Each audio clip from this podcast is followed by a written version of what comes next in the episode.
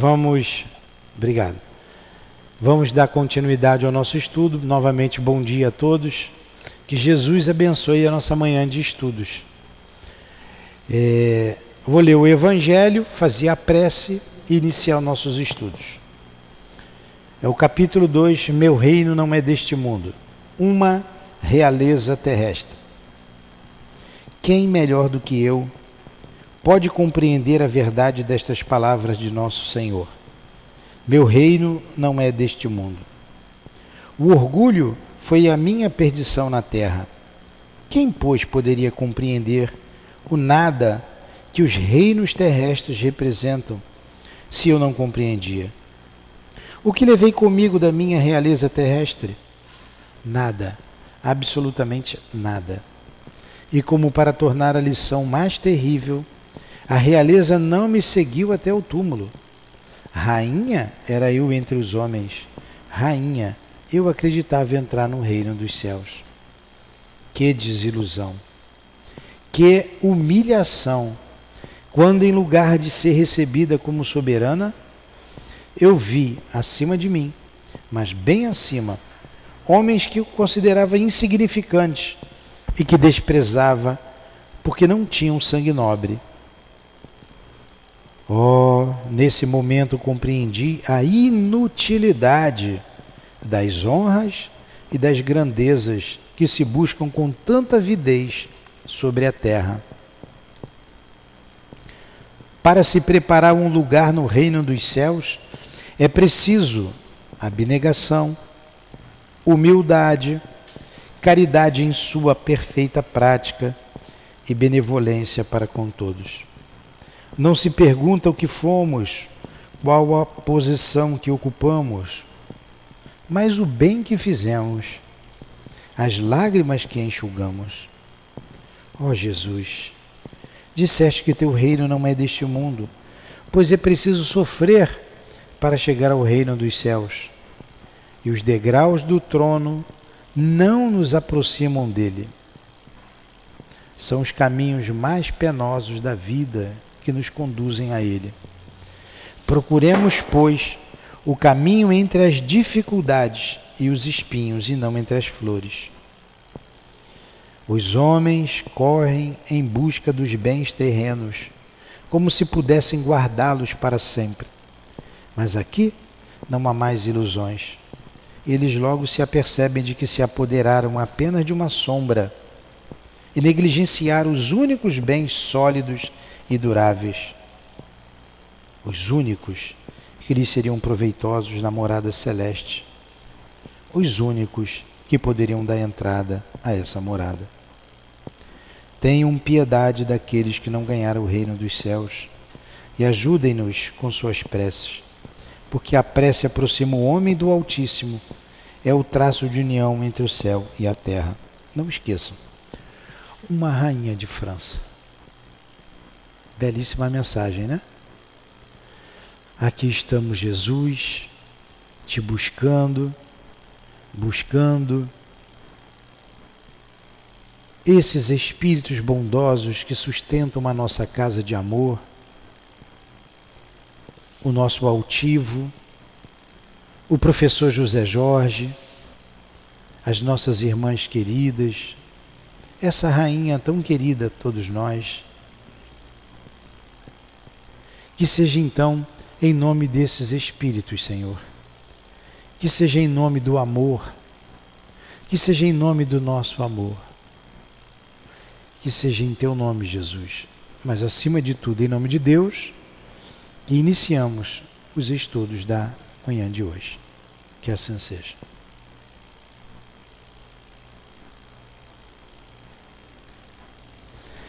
Então vamos lá uma realeza terrestre. O que a gente acabou de ler foi a mensagem de uma rainha. Ela não se identificou. Mas quando ela chegou do outro lado da vida, pensou de ser recebida como rainha. E ela diz que sofreu uma grande desilusão. Principalmente quando ela viu acima dela espíritos que ela não considerava, homens que ela não considerava, porque eram insignificantes. Não tinham sangue nobre, né? Aí ela diz: que desilusão. Que desilusão. E no final, né, no sinal de humildade, ela pede que oremos por ela e por, por todos aqueles que não alcançaram o reino dos céus. Então a gente dedica esse estudo de hoje a esses espíritos que não alcançaram o reino dos céus, né? Céus aí entre aspas, que Jesus os ajude, que Jesus ajude esse espírito, que já deve estar bem melhor, né? essa rainha de França. Então vamos lá. Nós estamos no capítulo 2, paramos no capítulo 2 do livro Céu e Inferno. E nesse capítulo a gente vem estudando o receio da morte. Quem tem medo de morrer aí? Tem medo de morrer, Luciano? Tem medo de morrer? Tem medo de morrer? Vocês querem morrer? Você quer morrer? Não? Você quer? Não, a gente não quer morrer, né? A gente tem um instinto de conservação. O instinto de conservação nos impede de que a gente se mate. Senão seria um caos. Apesar que a gente tem vivido um momento muito difícil, de tanta perturbação, que muitas pessoas estão se entregando ao suicídio. Há uma, um momento muito complicado. A gente não deve nunca pensar no suicídio. Por quê? Porque a morte não existe. E se a morte não existe, teremos consequências se cometermos esse ato. Primeiro deles, uma desilusão. Não morreu, Segundo, a morte não resolveu o problema. Não resolve o problema. Terceiro, que a gente vê invariavelmente, o arrependimento. Arrependimento. E várias outras consequências que resultam daí. Não é, Luciana? Então nunca pensarmos no suicídio. Nunca. Nunca porque senão está indo contra uma lei que está em nós, que é um instinto de conservação, contra a lei de Deus, porque não existe a morte, só existe vida, e vamos responder por tudo isso, as consequências desse ato. E o que a gente vê é muita dor, muito sofrimento, muitas lágrimas. Então não pensem jamais em se matar é uma ilusão. A morte é uma ilusão. A gente sabe de um espírito que a gente tem estudado o livro Memórias de um Suicida, que ele se matou porque ele angariou muitas dívidas. Ele era um comerciante de vinhos, um português comerciante de vinhos. Então ele falou, quer saber? Vou acabar com tudo vou me matar. A dívida está impagável. Ele tinha mulher e quatro filhos. Ele se matou.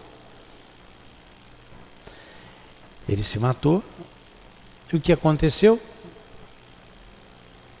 Os credores foram cobrar dele. Ah, morreu. Então tomaram a casa dele, expulsou a família de casa, tomou todos os móveis, as obras de arte dele. A mulher foi se prostituir com a filha menor, a caçula. O menino roubou, foi preso, estava preso. A outra menina, os quatro tiveram problema. Então pergunto, ele se matando, ele pagou a dívida dele? Resolveu o problema da dívida? Não. O cara foi cobrar lá cobrar da família dele. E quando ele viu tudo isso, enlouqueceu. E detalhe, vai ter que voltar, reencarnar, se endividar novamente e honrar com o seu compromisso. A peneira é zero da lei de Deus. Aí o título hoje aqui, por que os espíritas não receiam a morte. Eu, nós colocamos aqui como um patrono do livro Céu e Inferno o nosso amigo, o professor José Jorge. Ali tem um colégio ricardense, ali Ricardo de Albuquerque, Olinda, ali perto. Não, ali perto de Anchieta. Ricardo de Albuquerque, depois de Anchieta. Nosso querido professor José Jorge. Ele dizia que não tinha medo de morrer. Ele tinha vergonha. Tinha vergonha. Pois é, chegar do outro lado, né? A gente, todo mundo vê o que nós somos de fato, quem nós somos, o que nós pensamos, como a gente pensa, na verdade, o que a gente é. Imagine olhar para você, o, o, o Marcelo, pode ser o Roosevelt também, pode ser o Roosevelt também. Olhar assim, desvendar sua vida todinha, saber quem você é. Não tem segredo no mundo espiritual. É doído, hein? Então temos que começar a corrigir a nossa maneira de pensar, a nossa maneira de agir, de pensar. Começar o pensamento. Tudo está no pensamento. A ação é subsequente ao pensamento. Né? Então vamos lá. Por que os espíritas não receiam a morte? Ele vai dizer aqui, pelo menos não deveria recear, mas com essa pandemia aí a gente vê um Deus nos acuda, né? Fecharam as casas todas, enfim, vamos lá. A doutrina espírita muda inteiramente a maneira de considerar o futuro. Por isso, muda completamente a maneira de enxergar a vida futura. A vida futura não é mais uma hipótese, mas uma realidade. Senta aqui na frente. Isso, quero ver você bem pertinho. Por quê? A vida, tudo bem com a senhora? A vida futura para gente, para nós espíritas, é uma realidade, não é uma hipótese. Como nós estávamos falando aqui, a morte não existe. E a mediunidade comprova isso. Dizem ainda, né? ninguém veio de lá para falar nada, não falam isso? Mas é o que mais tem é morto, defunto, dizendo que está vivo. Vocês pegarem aí o negócio de telefone de vocês aí, toda hora fica aí, em vez de ficar vendo bobagem, ou passando besteira para os outros, vai pesquisar, tem muita coisa boa na internet, né? Tem muita gente falando da vida após a morte. Os livros, esses todos aqui. Então os espíritos vêm nos dizer que não existe a morte. E nós temos certeza disso. Nós espíritas temos certeza absoluta disso. Por isso, não receiamos a morte. Já sabemos que vamos encontrar do outro lado. Ou encontraremos coisas boas, ou encontraremos coisas ruins. A gente colhe o que planta. A gente vai para junto daqueles que nós amamos, que nós nos identificamos, sintonizamos, não tem, não tem nada de misterioso, não tem nada de. É, é tudo muito lógico. É muito lógico. Alguma pergunta? Pode perguntar. No question? N não existe pergunta boba. Pode perguntar qualquer coisa. Tem bobo que faz pergunta.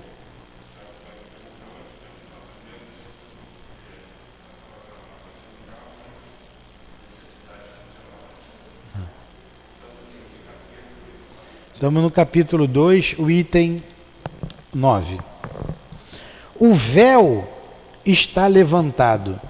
O mundo espiritual nos aparece em toda a sua realidade prática.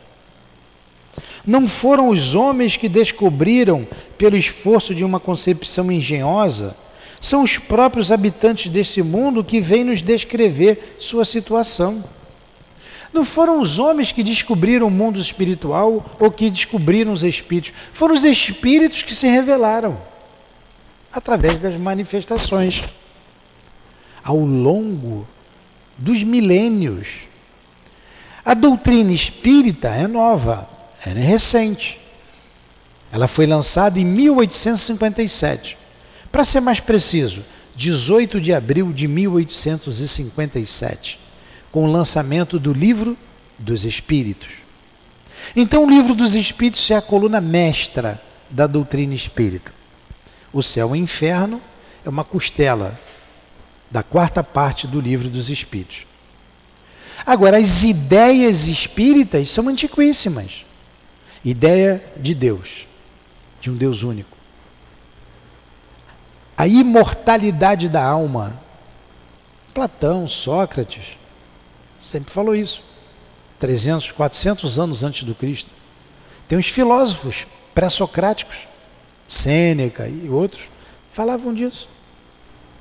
Reencarnação.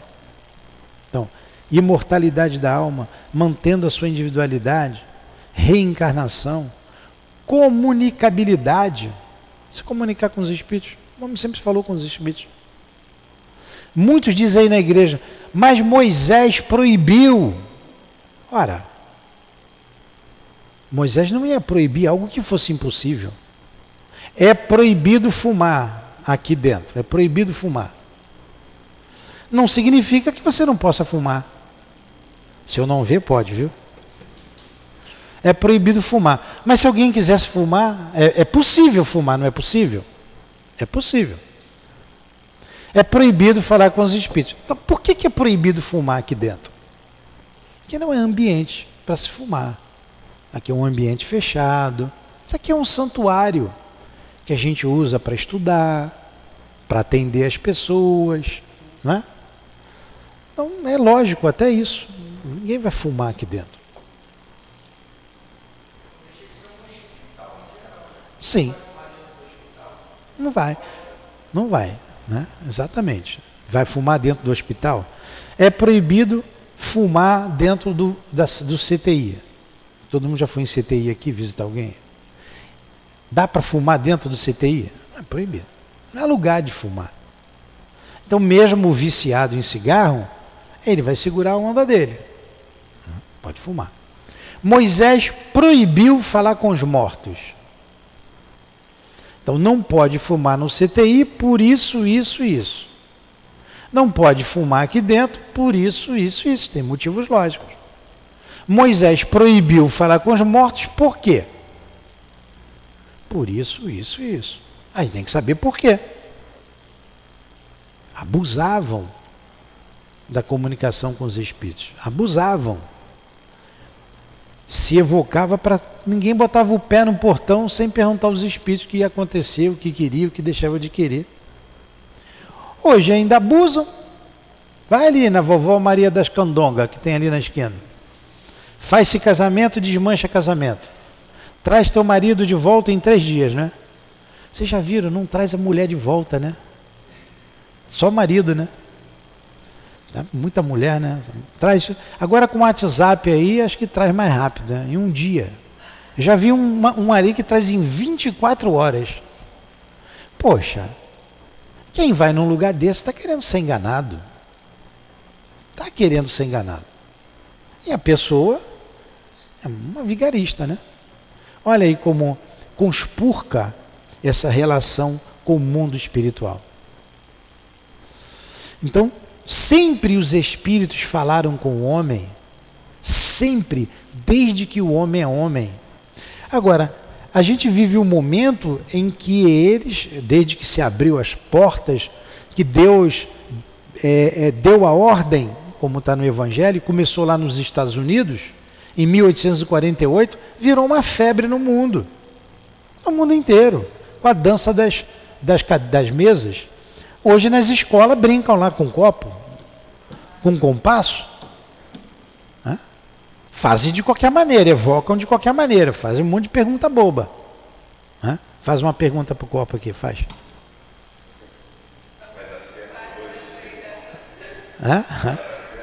Vai dar certo hoje?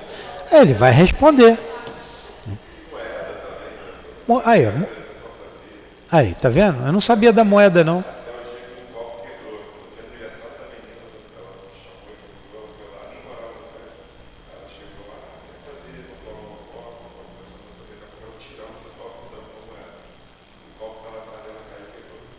Pois é.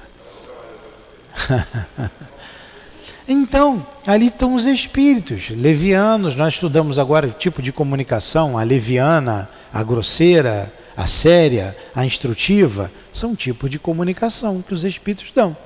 De acordo com a elevação moral e intelectual do espírito, a comunicação será dada. E a gente sabe que tem sempre um tripé. Eu não adiantei na aula de manhã, mas é aquele que, que é o médio. Quem é o médium? Quem é o médium? Quem era o Chico? O Chico tinha uma conduta ilibada? Quem é o Chico? Quem é o médium? O que, que ele faz? Quem é o espírito que está com ele? E o consulente, o que, que o consulente vai, vai perguntar? O objetivo da mensagem. Então sempre tem um tripé nessa mensagem. Então lá fazem perguntas levianas, respondem, tem respostas levianas. Então os espíritos sempre deram é, sinais de vida, sempre. E com a doutrina espírita fica mais claro isso. A gente estudando, nós não temos receio da morte, porque temos certeza de que a vida continua temos certeza da vida futura. Temos certeza de que ninguém morre. Morre o corpo. E o corpo é uma vestimenta do espírito. Bem claro isso? Question? No question. Então vamos lá. É, então são os próprios espíritos que vieram falar da existência deles. Nós ali o vemos em todos os graus da escala espiritual, em todas as fases da felicidade e do infortúnio. Assistimos a todas as peripécias da vida de além-túmulo. Aí está, para os espíritas, a razão, a calma com que eles encaram a morte, da serenidade dos seus últimos instantes sobre a terra. Então Kardec analisou, nós espíritas que estudamos a doutrina espírita, estudamos essa análise de Kardec e as respostas que os espíritos dão. Aqui mesmo nesse livro, aqui o Céu e o Inferno, lá na última parte do livro, a gente vai estudar sobre os espíritos felizes. Então veio um espírito, Sanson, Sanson um, um ex-membro da Sociedade Espírita de Paris, ele morreu e disse como é que ele estava se sentindo. Ele era um espírito feliz. Depois ele vem aqui, um grupo de espíritos que não são tão felizes assim, que ele classificou como espíritos em condições medianas. Depois ele vem para um outro grupo de espíritos, espíritos sofredores. Por que, que o fulano sofre tanto? O que, que ele fez para sofrer tanto? Depois ele vem para um grupo de espíritos suicidas. O que, que acontece com o suicida? Depois ele vem para um grupo de espíritos endurecidos, suicidas. É, é, eu estou vendo aqui a ordem. Os suicidas, depois ele vem para os criminosos arrependidos. O camarada foi um criminoso e se arrependeu. Ele foi colocando aqui as expiações terrestres então ele foi analisando, ah, quando o camarada ele é feliz por quê? Porque na Terra ele se comportou dessa forma. Ele está é, em condições medianica, medianas porque a sua vida ele teve um outro tipo de comportamento. Ele é infeliz por isso. O suicida aconteceu isso. O, os criminosos que se arrependeram agora vivem assim. Então a gente tem uma análise aqui de como é a vida além túmulo. Como é a vida além túmulo. Pode ficar. Tem bastante aqui. Tem? Isso é para vocês mesmo. Pode pegar à vontade depois.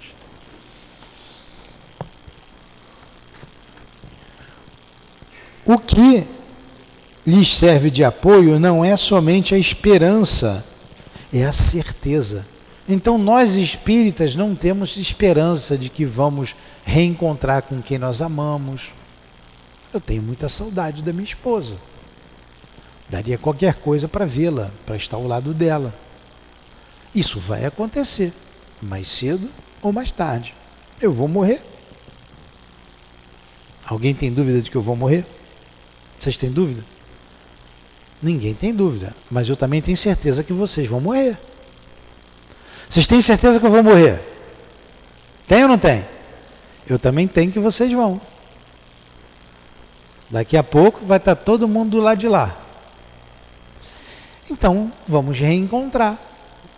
Daqui a pouco eu vou reencontrar minha esposa, vamos continuar juntos, trabalhando, estudando, enfim, a vida continua. Então nós não temos esperanças disso. Nós temos certeza. O estudo nos dá certeza. E o que ele diz mais aqui? Eles sabem que a vida futura não é mais do que uma continuação da vida presente, em melhores, em melhores condições, e a esperam com a mesma confiança com que esperam o nascer do sol após uma noite de tempestade. Então é a continuidade.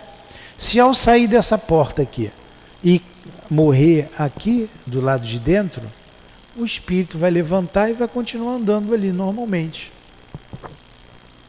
a vida espiritual não tem uma mágica. Não, tirou a roupa de carne e osso. Você estava com essa roupa ontem? Você veio ontem aqui, tomou passe. Você está com essa roupa aí? Eu não observo roupa de ninguém. Eu lembro que você foi ali, tomou passe. Você trocou de roupa. Você é outra pessoa? É a mesma? Como é que é seu nome? Rafaela? É a mesma Rafaela mesmo? Acha que sim? Está em dúvida? Então a Rafaela. A Rafaela mudou de roupa, botou um vestido. Você estava com roupa aqui? Estava com. Estava de calça? Ah, mulher é fogo, observa tudo, tá vendo? Estava de calça. Então a Rafaela trocou a roupa, continua sendo a Rafaela. De ontem para hoje. Se você tivesse morrido de ontem para hoje, você ia ser a mesma Rafaela, você ia mudar de roupa, você ia tirar a roupa de carne e osso, ia deixar a roupa de carne e osso lá. Hoje estava chorando, tua mãe estava chorando por você. Rafaela, né? Aí ia ver essas coisas todas que a gente vê, cemitério, caixão, a mão de obra medonha. Gasta um dinheiro, enterra o corpo lá. Mas a Rafaela está aqui, está viva. Ela não é corpo, nós não somos corpos. Nós somos espíritos imortais que usamos um corpo. Apenas usamos um corpo. E uma hora a gente vai ter que deixar o corpo. Vai ter que deixar. E a vida continua.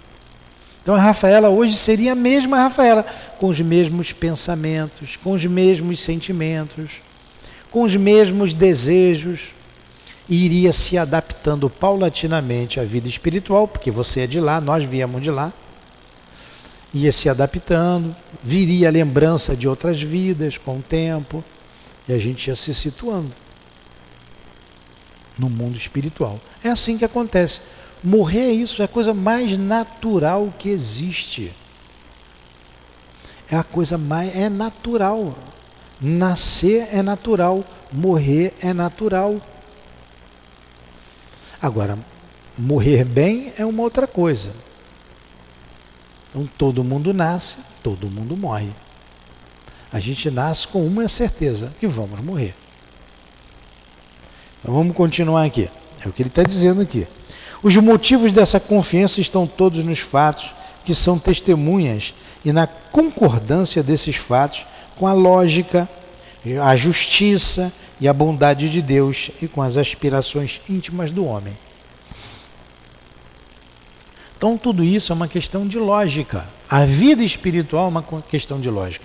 Nós estávamos dizendo aqui: doutrina espírita é para quem gosta de pensar. É para gente inteligente que gosta de pensar. Quem não gosta de pensar e quer saber que é uma salvação fácil, tem um monte de igreja por aí. Ah, você vai levantar, vai sentar, vai cantar, vai. Aqui tem que pensar. E pensando, vocês vão chegar à conclusão lógica. Está aqui no, no, Evangelho. Fé inabalável, está bem na página de rosto aqui, na primeira, velho. Fé inabalável é aquela que. Ó, não há fé inquebrantável, senão aquela que pode encarar frente a frente a razão em todas as épocas da humanidade. Não há fé inquebrantável, senão aquela que pode encarar frente a frente a razão em todas as épocas da humanidade. Então a fé tem que ser racional, tem que falar a razão. Aí você nunca vai perder a fé. Você vai ter certeza de que é um espírito imortal e que nada acontece sem a vontade de Deus. Aí depois, quando você começar a entender reencarnação, aí você vai entender, compreender a justiça divina, a justiça de Deus. Porque não tem como você dizer que Deus é justo se você não entender reencarnação. Por que com que o fulano acontece tudo bonitinho?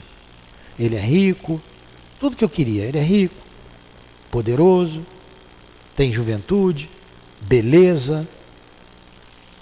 O que é mais de bom? O que, é que, que tem de bom? Mora bem, vai onde quer. O outro é pobre, é feio, é flamenguista, é. e vai. Opção de coisa ruim. Hã? O Vascaíno está do outro lado. O bom. Bonito, o Vascaíno. Tem que entender a justiça de Deus, só entendendo reencarnação. Só entendendo, compreendendo reencarnação. Por isso que é muito lógica a doutrina espírita. Por isso que o espírita não tem medo da morte. O título é, vocês chegaram depois, por que o espírita não teme a morte? Por isso. Continua Kardec aqui, a gente terminar. Além disso, a crença comum situa as almas em regiões acessíveis apenas ao pensamento, onde se tornam de alguma sorte estranhas aos vivos. A própria igreja coloca entre as almas e os vivos uma barreira intransponível. Ela declara que toda relação está rompida, qualquer comunicação é impossível. Se elas estão no inferno, toda esperança de revê-las está perdida para sempre, a menos que também se vá para lá. Se, então, as ideias que tem das igrejas aí, diferente da ideia da doutrina espírita. Por isso que não pode se comunicar. Você morreu, ou você vai para o inferno, ou você vai para o céu. Se você for para o inferno, não sai mais de lá. No céu você vai ficar lá adorando Deus. Deve ser um tédio aquilo lá, né? Agora eu vou fazer uma pergunta aqui para vocês. Não precisa me dizer não, vocês só vão pensar para não saber da vida de vocês. Se vocês morressem hoje, vocês iam para o céu ou para o inferno?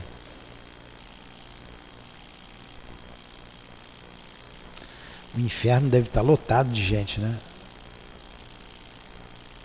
E o céu está vazio. Isso não, não coaduna com a justiça de Deus, com a bondade de Deus.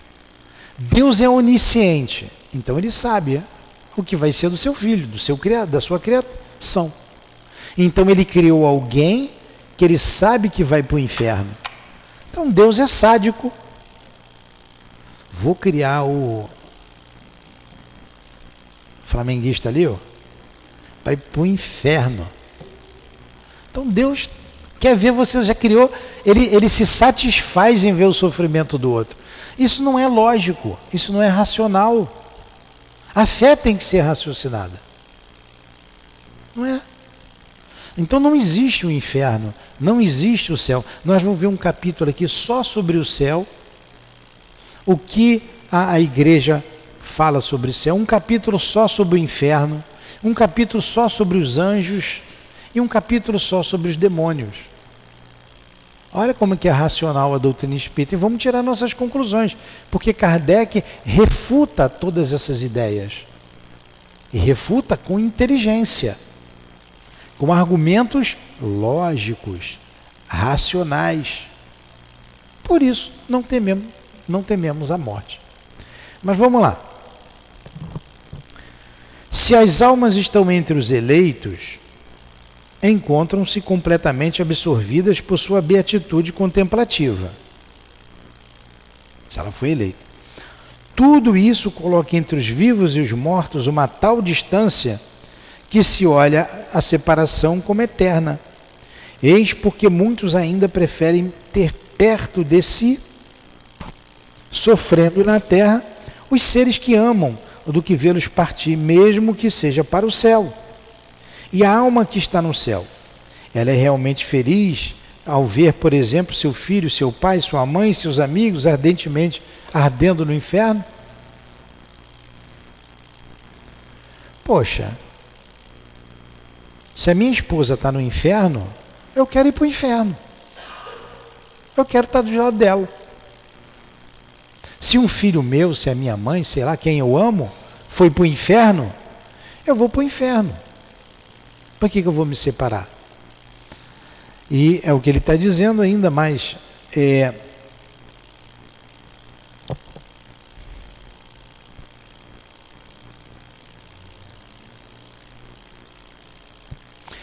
Muitos que pensam assim preferem ter um ente querido sofrendo numa cama com muita dor do que ele morra.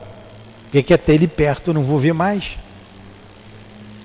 Então a gente deve libertar, libertar esses espíritos. Eu já contei que a minha mãe estava ruinzinha, tá? seus 83 anos, muito cheio de, cheio de problema.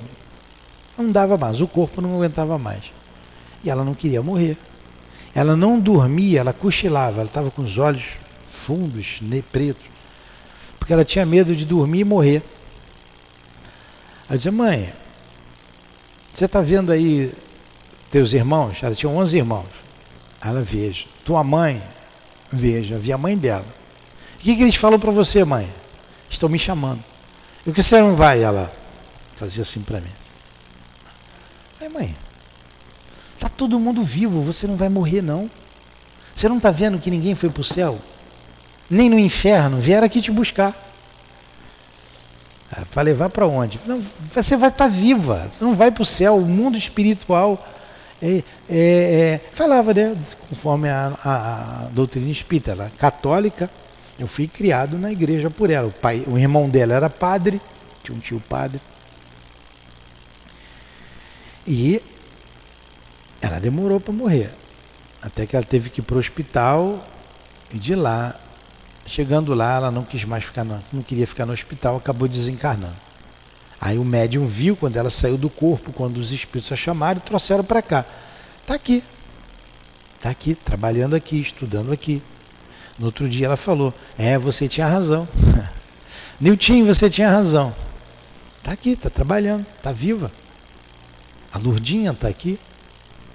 Então é algo natural, não é nada mirabolante. Agora, se eu pensasse, minha mãe está no céu, com os problemas que eu tenho, com as bobagens que eu já fiz, eu devo ir para o inferno.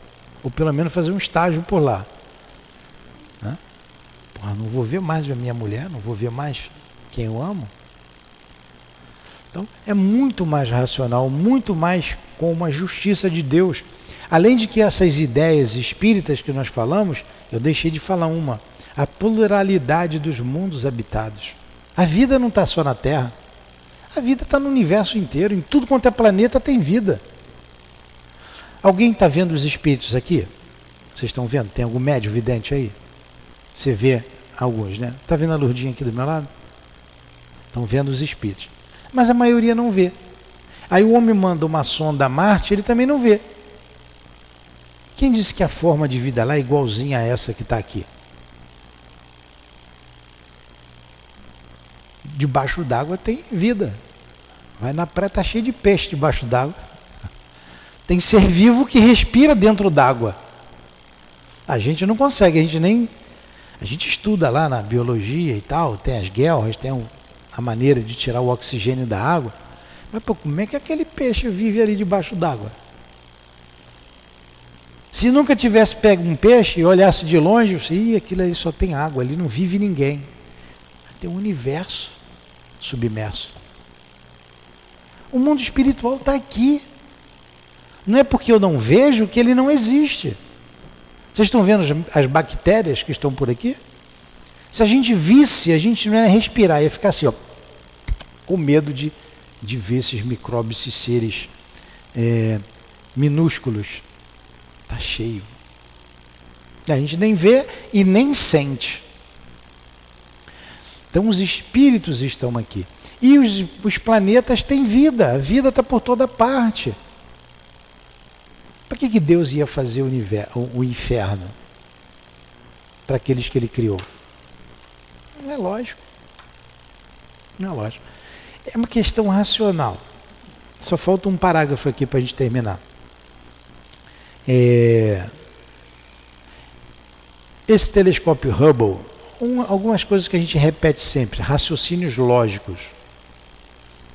Ele descobriu, se vocês botarem aí na internet, tem um dado de 3 trilhões de outras galáxias que ele descobriu. Outros falam em um trilhão. Depende. Vamos botar um trilhão. Você sabe o que é um trilhão? É um número grande pra caramba, né? É um número muito grande, que a gente nem imagina. A Via Láctea tem 400 bilhões de planetas. Bilhões. A Via Láctea. E não é a maior galáxia. Você já acha que só tem vida na Terra? É lógico? Por que, que Deus criou tudo isso aí? Para gente ficar olhando para a estrela de noite? Hoje em dia não olham nem para a estrela mais, né? As pessoas estão tão preocupadas consigo que nem meditar na beleza do Criador meditam. Né? Pois é, mas tem vida. É lógico, é, não é lógico isso? É lógico. E não pode existir acaso, por acaso jogou aí a teoria do Big Bang, que tinha aí, já não é mais aceita, era mais aceita.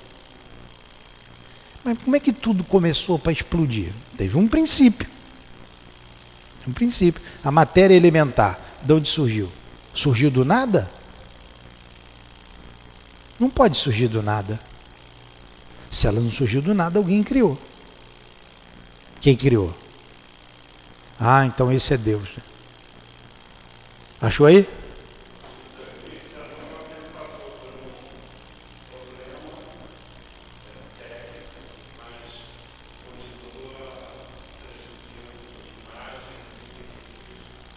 Hum. Quantos trilhões de galáxias? Está escrito aí. É, a gente não faz ideia, a gente não consegue compreender Deus, o Criador.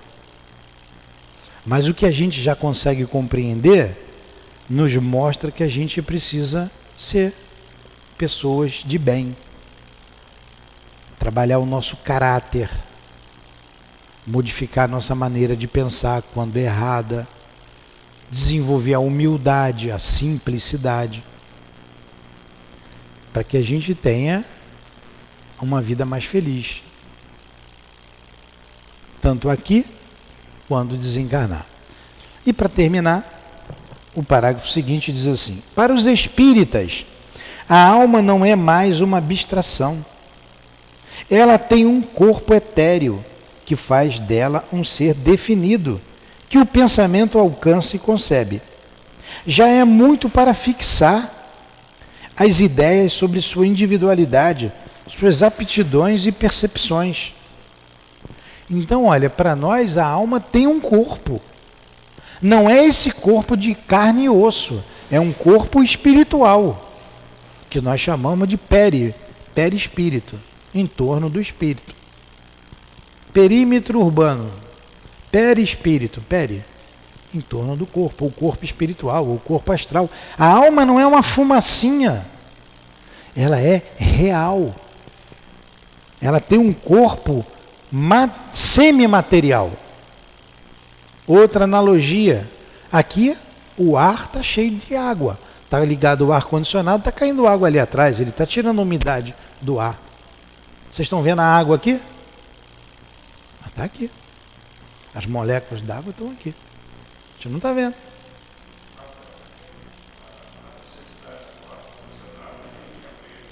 É. Então, o corpo é uma matéria que a gente não vê, ela é mais sutil.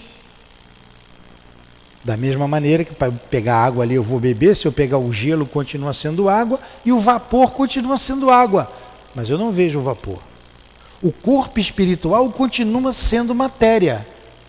Essa, essa, o vapor da água é matéria. Então, o corpo que o espírito utiliza é matéria. É uma matéria mais sutil, mas é uma matéria. Ele está vivo.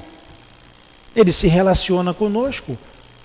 Há uma, uma relação, e nós a doutrina espírita estuda essa relação entre os dois mundos. Há uma relação. Então eles são vivos. Vivos. E há experiências até que o corpo espiritual se materializa. Da gente pegar, apertar, conversar com o defunto, sem problema nenhum. Vocês botarem aí Peixotinho, bota aí, Peixotinho. Materialização que Peixotinho fazia. Ele e o Chico, então, eles eram amigos. O espírito se materializava e conversava com as pessoas presentes. Que é prova mais real do que essa?